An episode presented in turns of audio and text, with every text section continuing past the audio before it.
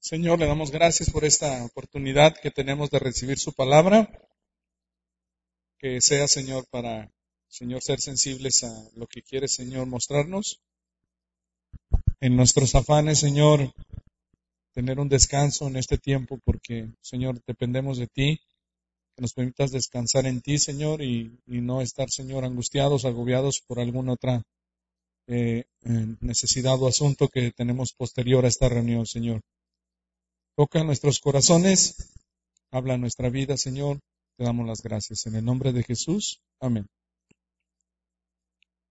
Quisiera compartir con usted este pasaje de Primera a los Corintios capítulo 9 y poder aprender de este hombre, el apóstol Pablo, cómo fue que él enfrentaba las adversidades en la vida cristiana. La palabra de Dios nos habla acerca de que lo que acontece para nosotros tiene que ser un ejemplo, que tengamos la capacidad de ver en el testimonio de la Escritura lo que ha acontecido en este caso en la vida del apóstol Pablo para nosotros retomarlo y aplicarlo a nuestra vida. En 1 Corintios capítulo 9, el apóstol Pablo está haciendo una referencia a su apostolado, está defendiendo eh, esas credenciales, esa paternidad en la iglesia de Corinto, y está manifestando como, como siervo de Dios ante personas que estaban eh, acusándole. Él era digno de recibir ese sustento de parte de, la iglesia. Entonces, en 1 Corintios capítulo 9 vamos a ver cómo el apóstol Pablo tenía una prioridad y tenía una sólida fe fundamentada en el Señor y un recordatorio en su corazón, mis queridos hermanos, que en el transcurso de su vida él tenía un llamamiento, una prioridad. Y es bonito recordar, hermano, cómo a través de este siervo del Señor, nosotros hoy en día podemos retomar estas porciones, esta epístola a la iglesia de Corinto y meditar en nuestra vida personal. Porque si algo vamos a, ver a través de 1 Corintios capítulo 9, es que el apóstol Pablo estaba enfocado siempre en el Señor Jesucristo.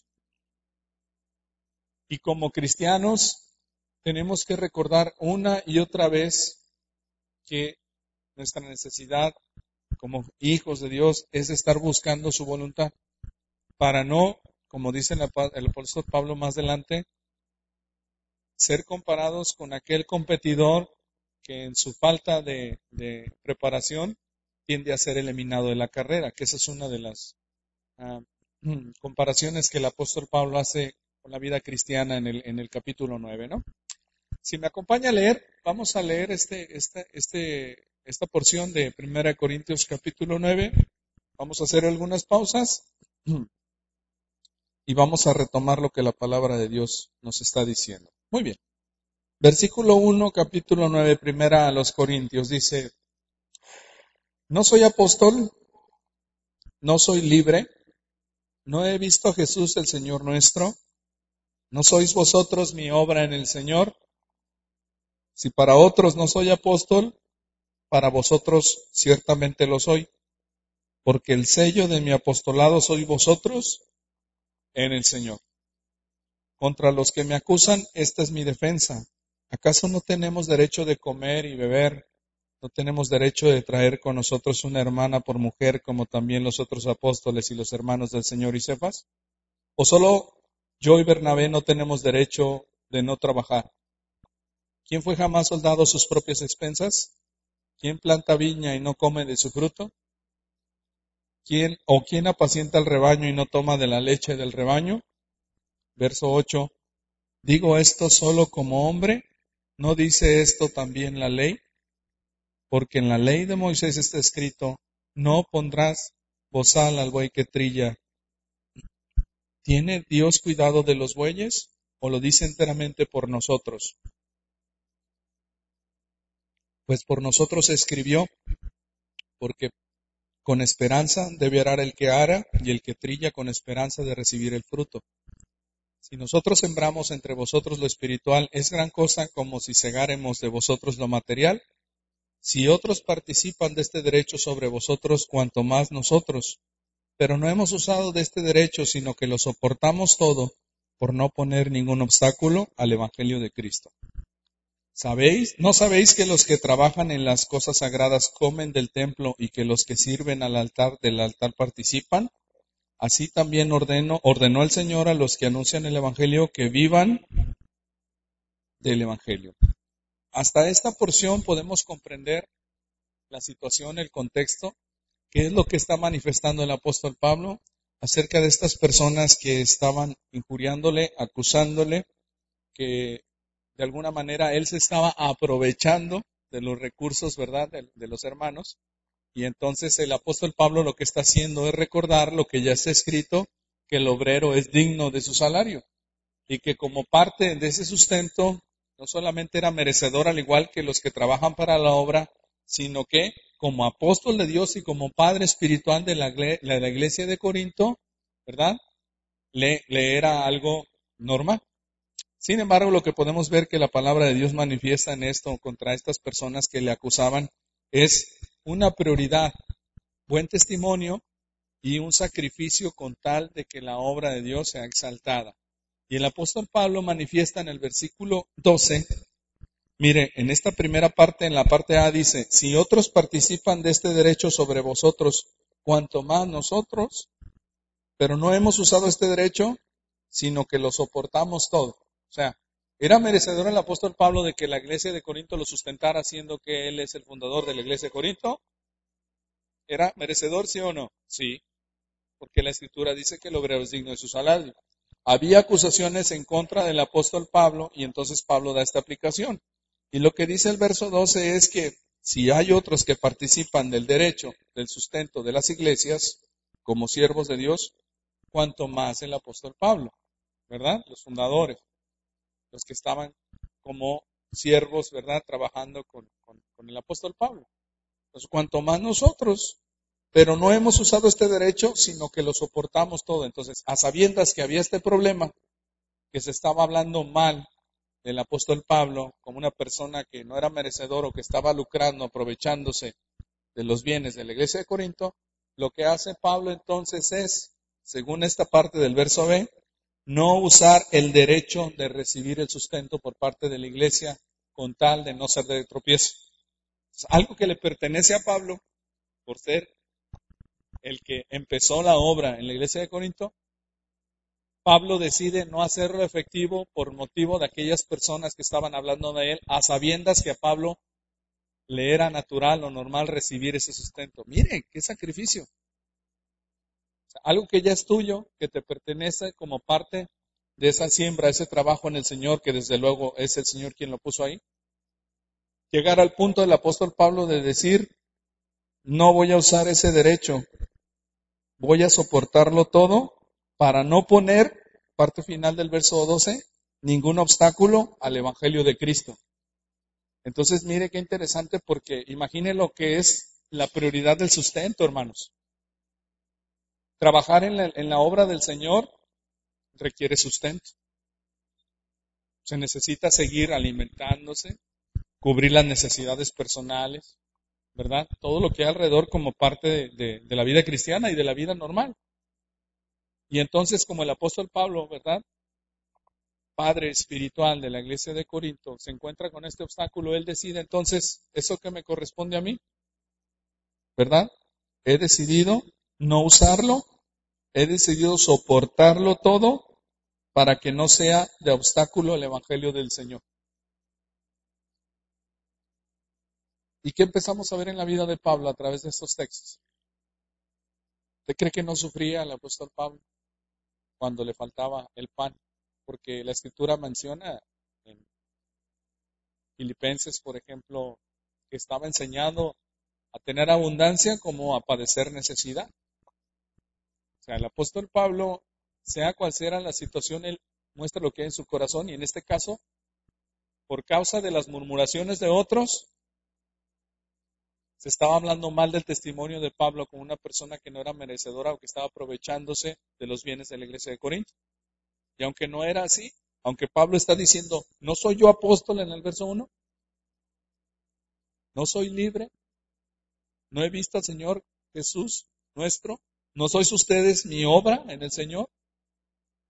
está hablando de sus credenciales, de cómo el Señor le llamó, cómo el Señor le rescató, cómo el Señor le llevó para predicarles el Evangelio a esas personas. Soy yo. Dice, verso 2, y para otros no soy apóstol, para vosotros ciertamente lo soy, porque el sello de mi apostolado sois vosotros en el Señor. Para esto el Señor me llamó, para compartir de su palabra, y ustedes son ese testimonio de lo que Dios ha hecho a través de este siervo, dice Pablo. Y tengo entonces la bendición de recibir el sustento de ustedes, iglesia. Pero dice en el verso 12 que es aquí donde empezamos a descubrir lo precioso del Evangelio, hermanos.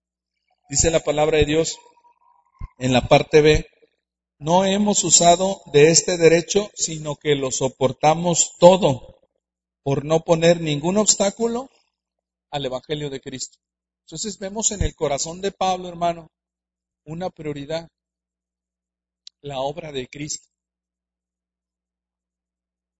El servir a Cristo, el trabajar para la gloria de Cristo. Y si en algún momento en la vida de Pablo entonces había un cierto obstáculo, en este caso las murmuraciones en cuanto al sustento que debía o no debía recibir, Pablo toma la decisión entonces que aunque le correspondía esos bienes, no los iba a tomar para no ser estorbo de lo que el Señor estaba haciendo a través de su vida.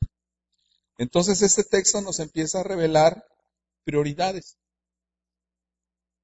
Prioridades que como cristianos no debemos de dejar. Prioridades que como creyentes tenemos que tener siempre presente en nuestro corazón y eso es la obra de Dios a través de mí. Y entonces esa obra, esa murmuración, fue, como dice la palabra de Dios en el verso 12, causa de un soportar ese tiempo. Y aquí viene, hermano, lo, lo que es el sufrimiento por causa del Señor, que no deja de ser sufrimiento. Se siente feo sufrir injustamente y también se siente feo sufrir por las consecuencias del pecado. Pero hay bendición cuando es un sufrimiento por causa del Señor. Y por causa del pecado es una consecuencia que, como dice Santiago, da a luz muerte. Porque lo pecaminoso jamás agrada al Señor. No así lo que es un sufrimiento por causa del Evangelio. Es Dios lo fragante a Dios. Y lo que podemos ver entonces, que el apóstol Pablo tiene un sufrimiento experimenta esas dificultades de las cuales si nosotros pensamos como seres humanos que somos, no las merecía.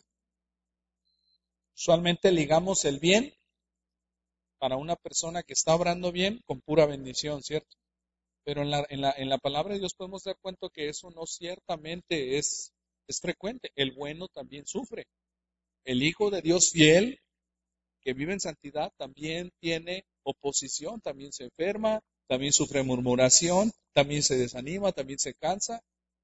Y en este caso, Pablo como apóstol, como padre espiritual, está siendo injuriado. ¿Y cuál es la decisión que él toma?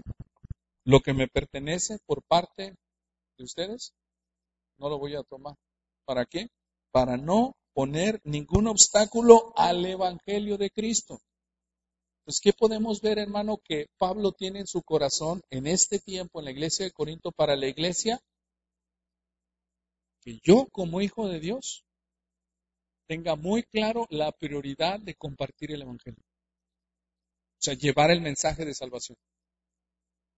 Y que si hay algo que va a estorbar eso, sea capaz de sacrificarme de tal manera que yo tenga la prioridad de darle el mensaje en mi vida de la palabra de Dios por sobre lo demás. Y sí o no, hermano, hoy en este día, en este mundo, en nuestros días, el dinero sigue siendo prioridad. Muy poca gente va a decirle no al dinero.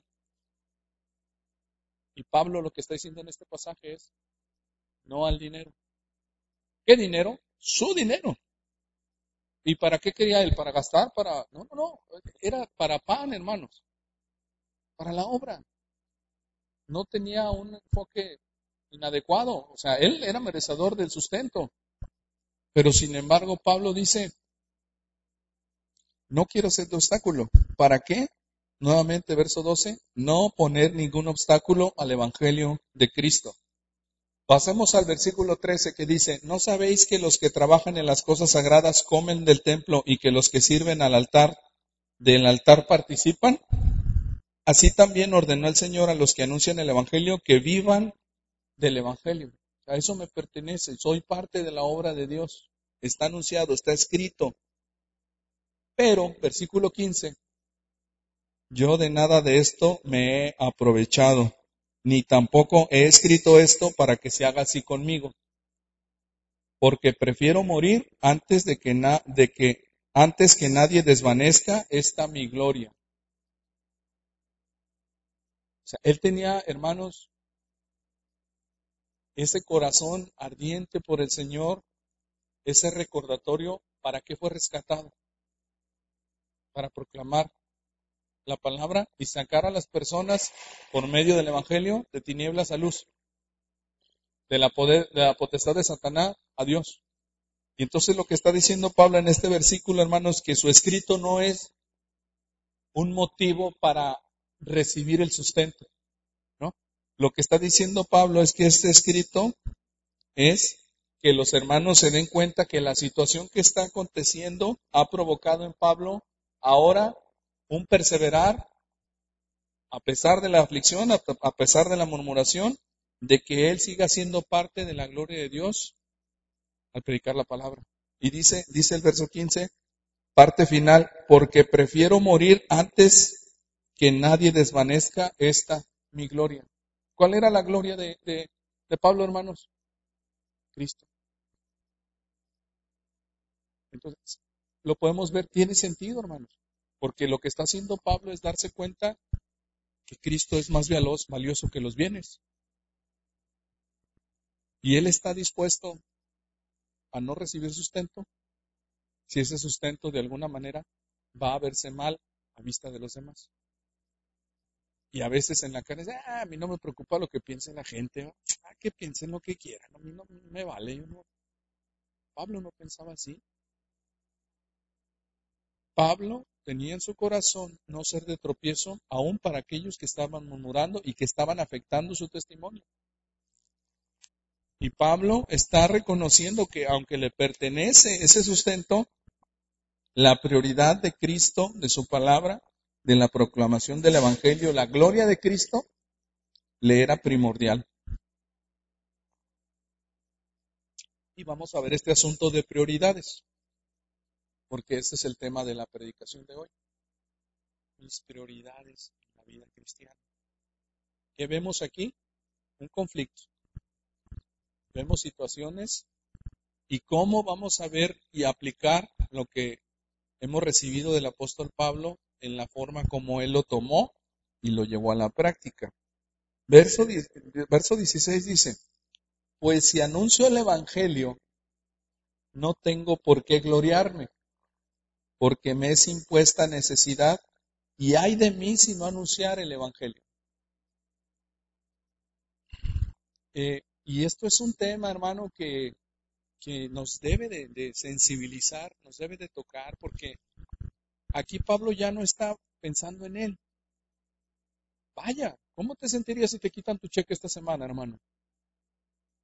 Eh, ¿Verdad? Pero aquí no está ocurriendo eso, él se lo está quitando solo lo está rechazando él. ¿Por qué? Porque hay gente que no está de acuerdo con el sustento que está recibiendo. ¿Cómo se siente una persona que lo que le corresponde no puede hacerlo efectivo? ¿Por qué lo hizo? ¿Qué hay en el corazón de Pablo que nos muestra que el dinero es importante para la vida de los hombres como hoy en día y como en ese tiempo? Y dar el paso de fe que significa decir, eso no lo voy a tomar porque tengo otra prioridad. Y la prioridad de Pablo entonces es recordar que al ser de mal testimonio, eso le iba a hacer estorbo para la ocasión de presentar la palabra. Y para no dar tropiezo a ninguna pauta de ese tipo, entonces prefirió no tomar eso que le correspondía y seguir proclamando la escritura. Y si en alguna manera le hacían hecho otra vez esa murmuración efectiva, él podría decir, no estoy recibiendo eso que ante ustedes o las personas lo llaman como un abuso, porque para mí la predicación de la palabra es más importante. Y dice Pablo entonces en el versículo 16, pues si anuncio el Evangelio no tengo por qué gloriarme, porque me es impuesta necesidad, me es algo necesario. Me, este texto, hermano, da un, un entendimiento de obligación. Y, Dios nos toque y nos mueva y nos quebrante, hermano, porque hoy en día lo que está diciendo Pablo aquí debe de entenderse bien, porque la proclamación del Evangelio, hermano, no es una opción. Lo que está diciendo Pablo aquí es, pues si anuncio el Evangelio no tengo por qué gloriarme porque me es obligación. Eso es lo que dice el texto me es impuesta necesidad, me es necesario. Pero vea lo que dice el siguiente texto. Y hay de mí, de mí si no anunciare el Evangelio. De tal manera que Pablo lo que está diciendo es que todo hijo de Dios en su corazón tiene que tener como recordatorio que fue rescatado para llevar el mensaje de Cristo. Y que eso es lo primordial en la vida cristiana, llevar el mensaje de Cristo. Para Pablo, el recibir dineros, sustento, era necesario. Pero decidió no hacerlo porque eso podía hacer tropezar ese testimonio a pesar de que él era una persona justa y merecedora del mismo. Y entonces lo que revela en su corazón es que él tenía una carga, una responsabilidad, un deseo ardiente en su vida cristiana, y es que anunciar el Evangelio le era necesario, y en la parte 16 del verso 16, en la parte final dice, ay de mí si no anunciar el Evangelio. ¿Qué quiere decir esa frase? ¿Por qué menciona ay de mí? ¿De qué sirve, hermano? Un siervo que no hace lo que dice su Señor. ¿Sirve de algo? ¿Sirve esta, esta taza, verdad? Para algo más que beber agua, probablemente la podemos poner de deteniendo algún objeto, ¿verdad? No fuese su propósito, no es su utilidad, no es su función. Puedo darle otros usos a esta taza, decorativa, este, para equilibrar el proyector, qué sé yo. Pero no es la función para lo que fue creado. Y Pablo, al mencionar, hay de mí si no anunciar el Evangelio, nos da el entendimiento de que en este mundo somos salvados para predicar de Cristo. Somos salvados para hablar de Cristo. Y la palabra de Dios en el verso 17 sigue hablando de esto. Vea lo que dice el verso 17, hermanos. Por lo cual, si lo hago de buena voluntad, recompensa tendré. Me es bendición. Pero si de mala voluntad, la, la comisión me ha sido encomendada. O sea, todo cristiano tiene la responsabilidad de escuchar esto y llevar la palabra del Señor. Si de buena voluntad lo hago, recompensa tendré. Pero si de mala voluntad la comisión no ha sido encomendada, esto es, de todos modos tienes que predicar. Para eso fuiste llamado. Piensa en la tacita otra vez. Y lo que dice Pablo entonces, ¿cuál es mi galardón? Verso 18. ¿Cuál pues es mi galardón? O sea, ¿cuál es mi recompensa? ¿Qué gano yo de esto? Mire lo que dice el verso 28, 18, que predicando el Evangelio presente gratuitamente el Evangelio de Cristo para no abusar de mi derecho en el Evangelio. Entonces, la prioridad de Pablo es Cristo. Y nosotros, como cristianos, hermanos, en los problemas que tenemos en la vida diaria, en las situaciones que tenemos en cada circunstancia, tenemos que retomar este ejemplo en la vida del apóstol Pablo y poder ver que este hombre, siervo de Dios, tenía una prioridad. Y esa prioridad es presentar el Evangelio. Y dice que él le era impuesta necesidad y le era una obligación. Hoy en día, hermano, ¿en qué hemos errado con este mensaje? ¿En qué hemos endurecido nuestro corazón?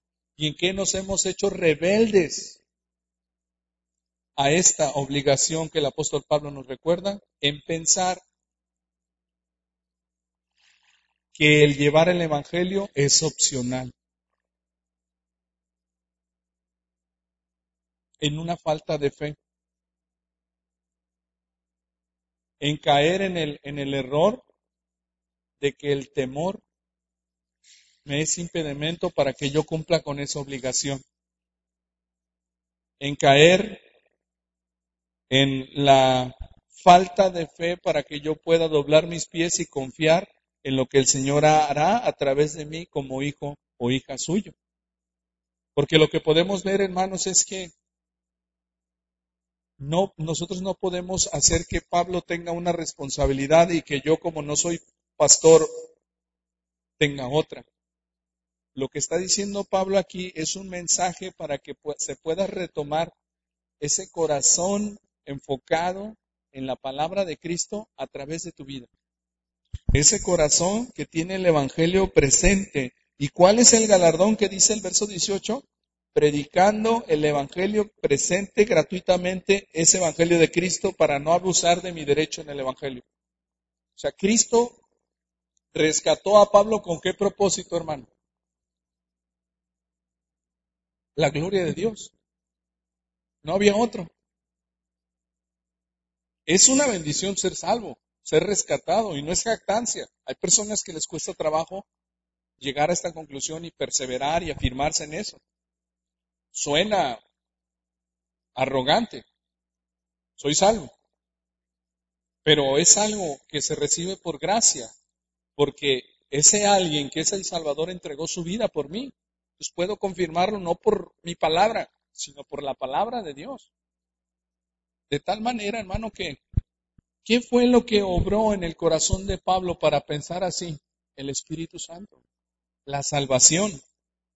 Y ese galardón es entonces la responsabilidad que tenemos de predicar libremente, pero al mismo tiempo tener la libertad y la carga por estar proclamando al Dios de la palabra. ¿Cómo es eso, libertad y carga, pastor?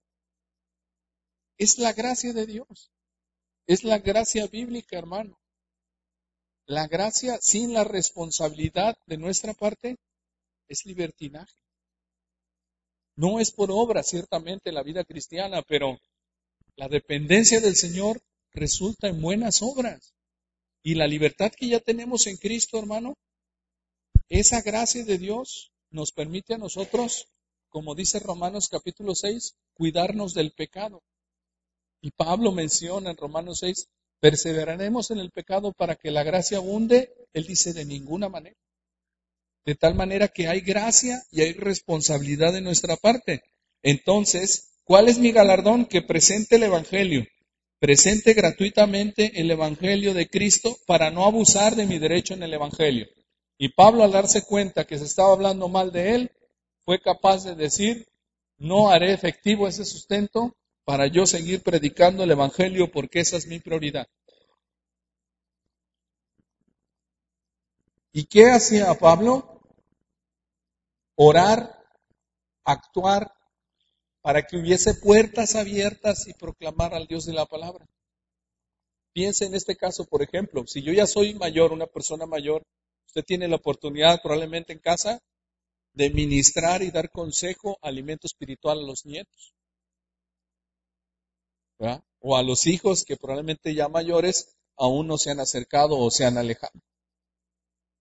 ¿Qué es lo que hacía el apóstol Pablo? Pablo lo que dice en el versículo 19 en adelante, dice que él era capaz de tener esta sabiduría para el mensaje, transmitirlo a las personas, adaptarse a la situación de las personas y llevar la palabra.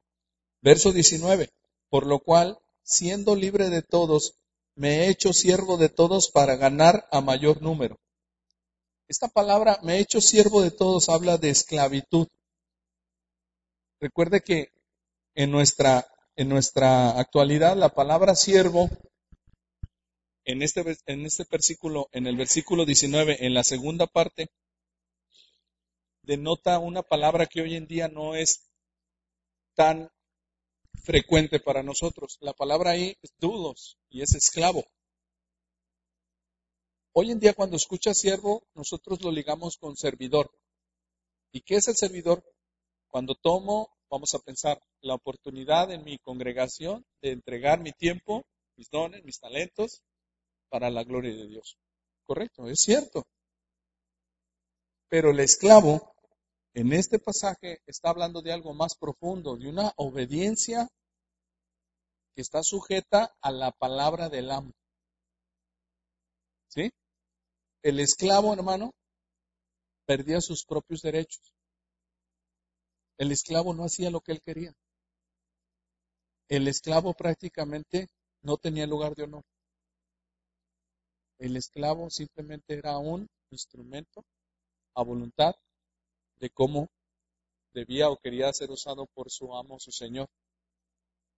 Entonces, ¿qué estamos hablando? Que nos habla de inferioridad, de falta de libertad. Y la palabra dudos nos habla acerca de que somos esclavos, pero de Cristo. Y ahí está el dilema, mis queridos hermanos, porque el esclavo de Cristo tiene una lucha, tiene una decisión que tomar. Si verdaderamente es esclavo de Cristo, tiene que rendirse a su amo, tiene que obedecer a su Señor, aunque en su carne, en sus intenciones, él quiera hacer otras cosas. Y en este tiempo, hermano, los esclavos eran muy comunes. Hoy en día es muy extraño ver esto. Es horroroso tener un ser humano como esclavo. En este contexto era permitido, en este tiempo era algo normal. Y lo que se está diciendo es que Pablo, ya siendo libre, que dice en este verso, hermanos, se ha hecho siervo de todos para ganar a mayor número de. Es como una persona puede Hace rato hablamos de sustento y que él era capaz de dejar el sustento. ¿Para qué? Para proclamar la palabra. Y ahora dice que esa libertad que él tenía la dejaba de lado haciéndose esclavo de todos para ganar a mayor número. O sea que de alguna manera podemos entender que él se abstenía de ciertas cosas con tal de llevar la palabra. ¿De cuántas cosas nos tenemos que abstener hoy en día, hermanos? ¿Cuántas cosas tenemos que dejar? Piense eso. ¿Cómo nosotros podemos hacer nuestro este sentir de Pablo para poder llevar al Dios de la palabra a las personas? Yo he visto esto y, y he agradecido al Señor cómo hay personas que su día de descanso, por ejemplo, lo dedican al servicio de Cristo. Pueden estar haciendo otras cosas. ¿Pero qué hacen? Servir al Señor. Hay personas que jamás harían eso. ¿Por qué? Porque es su día de descanso. Hay personas que jamás darían sus vacaciones, que solamente son correspondientes una vez al año, para la obra de Dios, para el servicio de los demás, para trabajar para los demás. ¿Por qué? Porque son sus vacaciones. Entonces vamos entendiendo ese tipo de sacrificios que tienden a ser los hijos de Dios para la gloria de Dios. Y cuando se hace, te vuelves esclavo. Pero abundemos más en este texto. La palabra esclavo, dulos, habla acerca de un esclavo por amor. ¿Por qué? Que antes de conocer al Señor nosotros éramos esclavos de Satanás, muertos en pecado, espiritualmente perdidos y condenados. Pero el Señor nos toma, nos perdona, entrega su vida por nosotros. Y al igual que esta palabra nos habla acerca de un periodo de libertad, del esclavo que cumplido su tiempo por parte de la enseñanza de la ley, tenía que dejar, ser dejado en libertad. Había cumplido un tiempo, un propósito y en la escritura estaba determinado que llegado este tiempo se le dejase libre. Pero siendo entendido que ahí mismo en casa de su amo ya tenía familia y él ya conocía esposa e hijos, tenía que tomar una decisión, si se iba o se quedaba. Pero los que se decidían quedar, le decían al amo, yo no me quiero ir, quiero quedarme contigo. Y entonces se le, se le horadaba su, nariz o su oreja. Y eso se, se le llamaba un esclavo dulos, un esclavo por amor. O sea, ya eres libre, vete. Ya no eres esclavo. ¿Y qué es el esclavo? No, yo me quiero quedar contigo. Soy un esclavo, quiero servirte a ti. Y eso es interesante, hermano, cuando tú lo piensas, cuando una persona fue esclava toda su vida, ¿a qué está acostumbrado a servir o a hacer? A la esclavitud. Y es muy interesante pensar en eso porque no sabe ser otra cosa más que ser un esclavo. Pero la diferencia está que cuando hablamos de la esclavitud en Cristo, el amo antiguo era Satanás y el nuevo amo, Cristo Jesús. Y ese esclavo dulos da el entendimiento de no, yo me quiero quedar ahora. Señor, me has perdonado, me has salvado en la cruz. Soy libre. Soy un esclavo tuyo por amor. ¿Se entiende? Entonces, son dos cuestiones que tienen que ligarse en lo que es el esclavo espiritual y el esclavo de las épocas aquellas y cómo los esclavos se les horadaba en su oreja, en su nariz, y ellos se querían siendo por voluntad propia esclavos de su amo. Es decir, suena ilógico para nosotros, oye, si ya eras esclavo y te están dejando libre, yo me voy. Lo que habla acerca es de que ellos seguían siendo esclavos, pero ahora de nuevo amo para nosotros, esclavos por amor del Salvador. ¿Cómo podemos nosotros rechazar a aquel que nos rescató y entregó su vida por nosotros e irnos y darle la espalda? No es posible. ¿Se acuerda del pasaje de los leprosos que compartimos? ¿Y los otros que salvé? Que limpié, ¿dónde están? Solo uno que reconociera a Dios y diera gloria. ¿Qué hizo? Buscó al Señor. Reconoció la sanidad que recibió del Señor. Entonces, ¿qué hacía Pablo? Hacerse, siendo libre, hacerse esclavo para ganar un mayor número. Siguiente texto. Me he hecho a los judíos como judío para ganar a los judíos. O sea, él hacía efectivos sus conocimientos de la ley, su vida, sus credenciales, su posición que una vez tuvo. Recuerde quién era el apóstol Pablo. Era un hombre muy distinguido entre los judíos. Pero, ¿qué podemos ver? Dejó todo por causa del Señor. Pero cuando se encontraba en situaciones donde había que proclamar la palabra de Dios entre los judíos, él se hacía, como dice la palabra en el verso 20, a los judíos como judíos. En las enseñanzas, en el pensamiento, ¿Para qué? Para ganar a los judíos. O sea, podamos pensar entonces, hermano, en un tipo de persona muy sabia para poder relacionarse de tal manera que la palabra sea predicada. Esa era la prioridad de Pablo.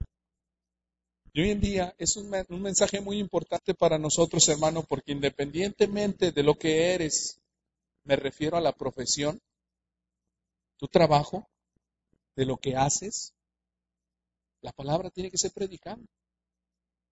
Donde estés. Y, y, Pablo dice, me he hecho a los judíos como judío para ganar a los judíos. Ya vimos que esclavo, aunque siendo libre, se ha hecho esclavo. Siguiente parte del verso 20, a los que están sujetos a la ley, aunque yo no esté sujeto a la ley. Como sujeto a la ley para ganar a los que están sujetos a la ley. O sea, él se adaptaba. Él no tenía ningún problema con negarse a ciertas cosas que para él pues ya le eran sacrificios. Si había que padecer hambre, si había que padecer sustento, lo hacía. si había que retomar esas enseñanzas de las cuales ya no era partícipe, acuérdense que Pablo era un hombre sumamente religioso, como judío. ¿Y qué hacía Pablo? Lo que todos los judíos, un alto énfasis en guardar la ley y confiar en la ley para salvación, que la ley les iba a salvar. Y era tan celoso, tan riguroso, hermanos, que cuando escuchó de aquellos herejes llamados cristianos que estaban proclamando un falso Mesías, porque era su entendimiento, fue capaz de pedir permiso a las autoridades y camino a Damasco, ir a prender a todos los que encontraba. Y a los que hallaban, los metían prácticamente a prisión, y a otros les privaban de su vida. Y el mensaje que tenemos es que Pablo fue, siendo Saulo de Tarso, una persona tan celosa y una persona que cargaba las ropas de Esteban, ¿para qué? Para que lo mataran a pedradas. Y Pablo estaba entre los que estaban afirmando, sí, acaben con la vida de ese hombre. ¿Hasta dónde llegaba el celo de Pablo ante Saulo? Para permitir esa situación. Tenía un gran celo de Dios. Él creía amar a Dios, creía que era su deber, como dice el testimonio en el libro de los Hechos. Y entonces, siendo libre ya de todo eso, en algunas ocasiones retomaba ciertas cosas que ya había dejado para qué? Para proclamar a Cristo entre los judíos. Entre, como dice la palabra de Dios en el verso 20, ahora que estamos leyendo, los que estaban sujetos a la ley, aunque yo no esté sujeto a la ley, como dice entre paréntesis. Pero dice, como sujeto a la ley, para ganar a los que están sujetos a la ley. O sea que retomaba estas cosas. Esto no significa que Pablo pecaba, ¿no? Significa que él era muy sabio de parte de Dios para acercarse en intimidad y llevar el mensaje de la palabra. Entonces, veamos el verso 21. A los que están sin ley, entendamos a una persona que está sin ley en el entendimiento de los pueblos judíos, o sea, los gentiles. Entonces ya hablamos de, de, la libertad que tenía y cómo se hizo esclavo de los judíos y cómo él se adaptaba de las personas que están en la ley, aunque no estaba sujeto a la ley. Ahora el verso 21, a los que están sin ley, como si yo estuviera sin ley. Se adaptaba a ellos, pero no es un adaptarse pecaminoso, sino que es la intención de llevar la palabra a todos, no estando yo sin ley de Dios, sino bajo la ley de Cristo, una nueva ley, para ganar a los que están sin ley. Entonces, podemos ver lo que está haciendo Pablo, hermanos. Está teniendo en su corazón una necesidad que le es obligación. Eso suena medio raro. Entonces, yo quiero que usted diga la palabra libertad con la palabra responsabilidad. Hoy en día, la palabra de Dios es muy clara, hermano. La gracia es maravillosa. De hecho, la palabra de Dios describe esto, que conoceremos la verdad y la verdad nos hará libres. Pero esa libertad no es libertinaje. O sea, entendamos esto, hermano. Si soy cristiano y no estoy predicando a Cristo, soy un libertino del Evangelio. Vean lo que, lo que estamos aprendiendo es eso, hermano. Vea lo que dice la parte final del versículo 18 que acabamos de leer. Para no abusar de mi derecho en el Evangelio. No abusar de lo que a él le correspondía para Pablo sería hacer, tomarlo y dar pauta a que se siguiera hablando mal de él. Y entonces él decide, no, yo no quiero. Yo quiero ser realmente de luz a las personas. Y es maravilloso, hermano, porque si nosotros no podemos salvar a nadie, sí podemos predicar. Eso requiere fe. Nadie puede salvar a otra persona. Nadie por más que queramos, hermanos. Nos encantaría que muchos de nuestros seres queridos recibieran al Señor, creyeran en el Señor, pero no se puede. Es una mentira porque la salvación viene de Dios. La fe viene por el oír y el oír por la palabra de Dios. Por gracia somos salvos por medio de la fe y esto no es de vosotros, pues es don de Dios, no por obras para que nadie se gloríe. Lo que Pablo tiene muy claro es, él no fue llamado a salvar, fue llamado a predicar. Y si en algún momento el Evangelio iba a ser obstaculizado por algún motivo, él no iba a ser parte de eso. Él quiere seguir proclamando a Cristo. Y mire lo que dice el versículo 21, no, 22. me he hecho débil a los débiles para ganar a los débiles. Mire qué interesante. Si hay algo que se ensalza, hermano, en la sabiduría que Dios le dio a Pablo, en es, es ese pensamiento teológico. Cosas muy ricas, teológicamente hablando, cuando hablamos del estudio, del estudio de Dios, su doctrina, su palabra. Este hombre era un gran teólogo. Y qué difícil es para el ser humano, siendo ya grande en cierto conocimiento, hacerse pequeño, algo que ya dejó. ¿Qué dice Pablo? No tengo ningún problema. Yo he conocido hoy en día personas que son doctores en profesión, no, en sus eh, estudios, que tienen doctorados. No médicos, sino doctorados. Y no lo proclaman. Y yo digo, wow, aunque no estaría mal, ¿verdad? Porque se respeta y se valora, ¿verdad? Que tenga un doctorado en esto, o dos doctorados. Ya cuando conoces a alguien así dices, wow, yo quiero escucharlo, porque ese hombre ha dedicado, esa mujer ha dedicado mucho a estudiar. Y en ocasiones me tocó conocer personas que cuando les hablabas, me tocó una vez en el seminario, que me decían, no, no, no, el licenciado tal, así, literal. Y yo dije así como, ah, bueno, ah, licenciado, este, bueno, está bien, se lo ganó, ¿no? Respetable. Pero hay personas que son doctores, tienen un doctorado y ni siquiera uno se da cuenta, no lo proclaman. No tienen ningún problema con mostrar debilidad académica porque el enfoque del doctorado no es en sí un enfoque para darse vanagloria, aunque bien puede serlo. Tener un doctorado, pasar de todo tiempo de estudio, ¿verdad? Pasar de la, de la prepa a la licenciatura y de la licenciatura a la maestría y luego los posgrados y luego los doctorados y yo digo, wow, maravilloso, toda su vida han estudiado. Pero en el Evangelio es diferente y Pablo dice, yo me he hecho débil a los débiles. Y no tenía ningún problema, hermanos. El que debía de estar prácticamente en un lugar distinguido, nos dice la palabra de Dios, el Señor, no tenga ningún problema con levantarse del lugar primordial, ¿verdad? Digno de ser recibido, atendido y lavarle los pies de los, a los discípulos. ¿Qué hizo? Hacerse débil a los débiles. ¿Tenía que hacerlo? No. Ese es un buen ejemplo de lo que decía Pablo. Pablo imitaba al Señor. ¿Dejaba de ser fuerte Pablo por eh, hacerse como los débiles? No. ¿Cristo dejó de ser Dios por tomar ese lugar de siervo? Por supuesto que no. Entonces, ¿qué podemos ver? Que el Evangelio nos humilla nuestro corazón y nos recuerda que ese sacrificio lo hacemos para la gloria de Dios. Juan el Bautista mencionaba, es necesario que yo mengüe y él ¿Puede ver? Testimonio de Pablo, testimonio del Señor Jesucristo, testimonio de Juan el Bautista. Débil a los débiles. Veamos el sentido contrario. Una persona que no quiere proclamar al Señor, que no ora por puerta abierta de Dios para predicar a las personas, no es débil a los débiles. No se humilla, no busca, no tiene temor, no ve la palabra como una prioridad. El sustento, cuando se lo quieren quitar, no lo da.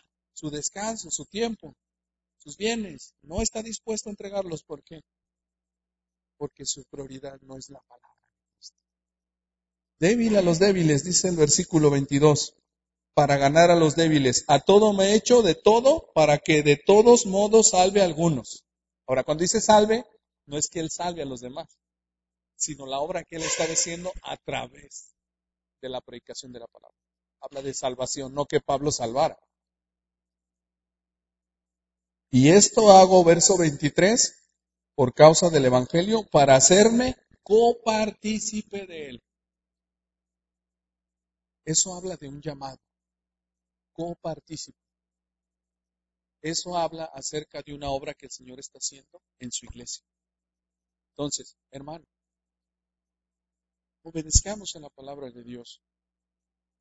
Tengamos sensibilidad en el corazón para poder, así como soy, orar con las personas que Dios está poniéndome a mi lado. Orar por puertas abiertas para que el Señor permita que yo pueda compartir el Evangelio de Cristo. Orar para que las personas escuchen el mensaje de salvación. Dice la palabra de Dios, verso 23, y esto hago por causa del Evangelio para hacerme copartícipe de él. Y empieza a hablar de una carrera, hermanos. Mire, y esto es algo literal. ¿Quién sabe cuánto tiempo va a vivir? La vida tiene tantas cosas tan tristes, hermano. Cuando prediqué en el servicio de la querida hermana, la mami de hermano Margarito, yo les compartía cómo esa semana para mí fue muy difícil por experimentar el dolor de mi hermano y al siguiente día el partir de una niña de 11 años a la cual habíamos ido a visitar a sus padres para orar por él. Yo les decía a esas personas, puede ver cómo es la vida. La mami y hermano Margarito, casi 90 años. Y esta niña, 11. La vida es así. Es dura, es difícil. No podemos comprender cuál es la voluntad de Dios. Cuando estábamos en el Camposanto, en el cementerio, vi a lo lejos una tumba grandotota que parecía como un castillo, color morado, muy bonita.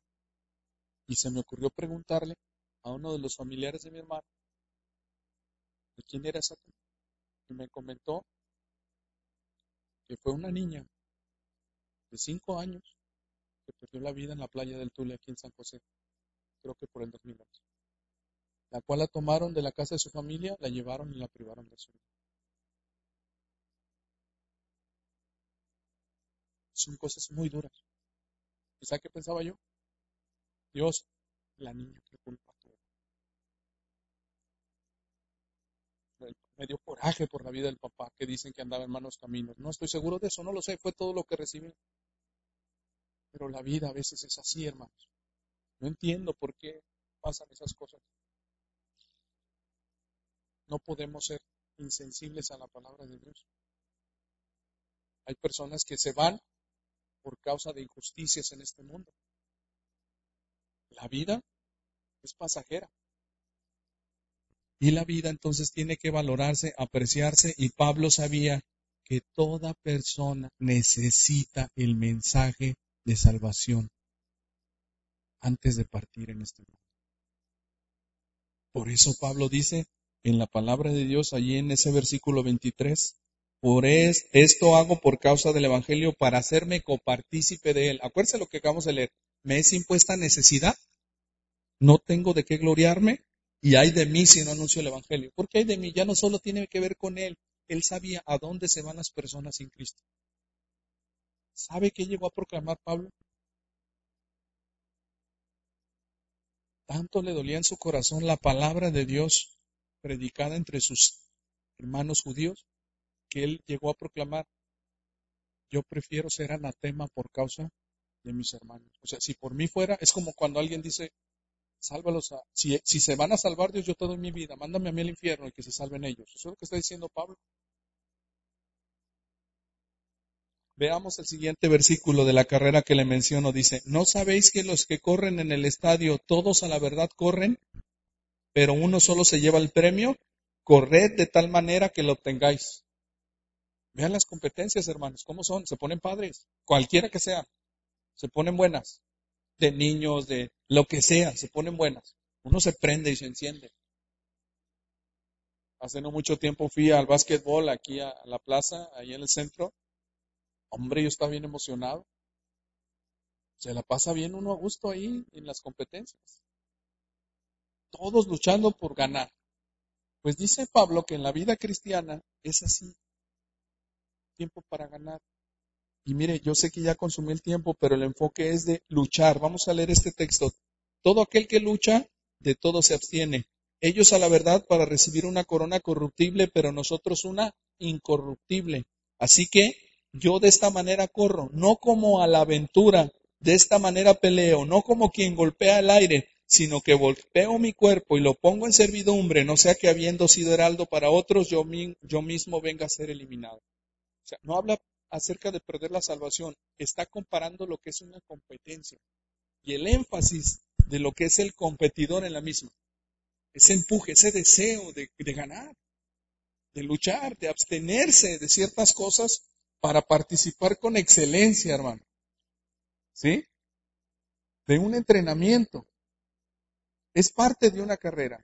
Y Pablo dice, ese entrenamiento tiene un enfoque tú presentes la palabra de Cristo. Nuestra carrera, nuestros días, nuestro enfoque es prepararnos como siervos y siervas de Dios en esta carrera. Luchar unos por otros en la fe, en la vida cristiana. ¿Puede darse cuenta, hermano? Ya termino. Demos gracias a Dios entonces. La palabra de Dios tiene que ser predicada por sus hijos.